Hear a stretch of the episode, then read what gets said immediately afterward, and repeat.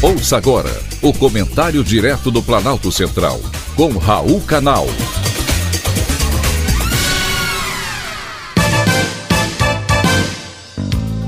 Queridos ouvintes e atentos escutantes, assunto de hoje: torcida assassina.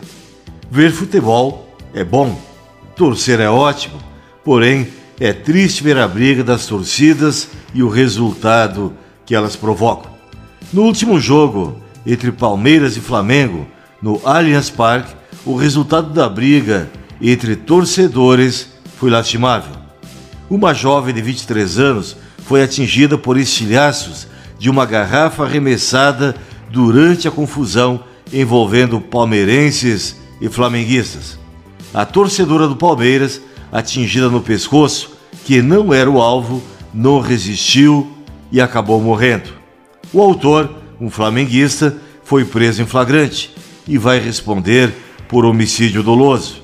Ele pode até ter sido o autor do arremesso, porém a briga teve muitos outros envolvidos que precisam ser encontrados pela polícia.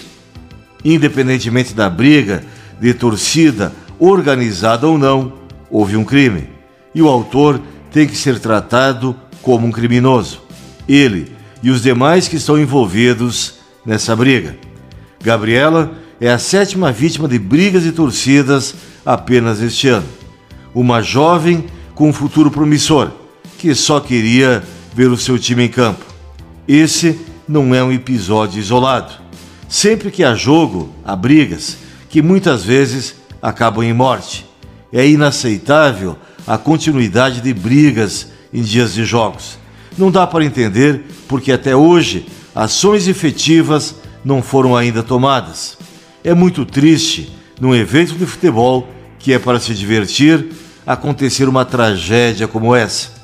Algumas torcidas organizadas, como a do Vasco e Flamengo, foram suspensas pelo Tribunal de Justiça do Rio de Janeiro, por conta das constantes brigas sempre que os dois times se confrontam. Porém, as brigas não estão no campo.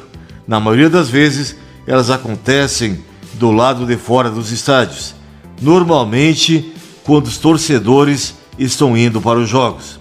Neste caso, eles deveriam ser imediatamente cancelados. Fim da partida.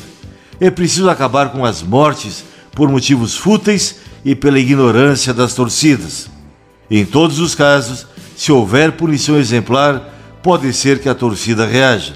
Porém, infelizmente, o Brasil é um país onde ninguém cumpre o total da pena imposta pelo judiciário. Perpétua aqui é pouco, pena que ela não exista no nosso Brasil. Foi um privilégio mais uma vez ter conversado com você.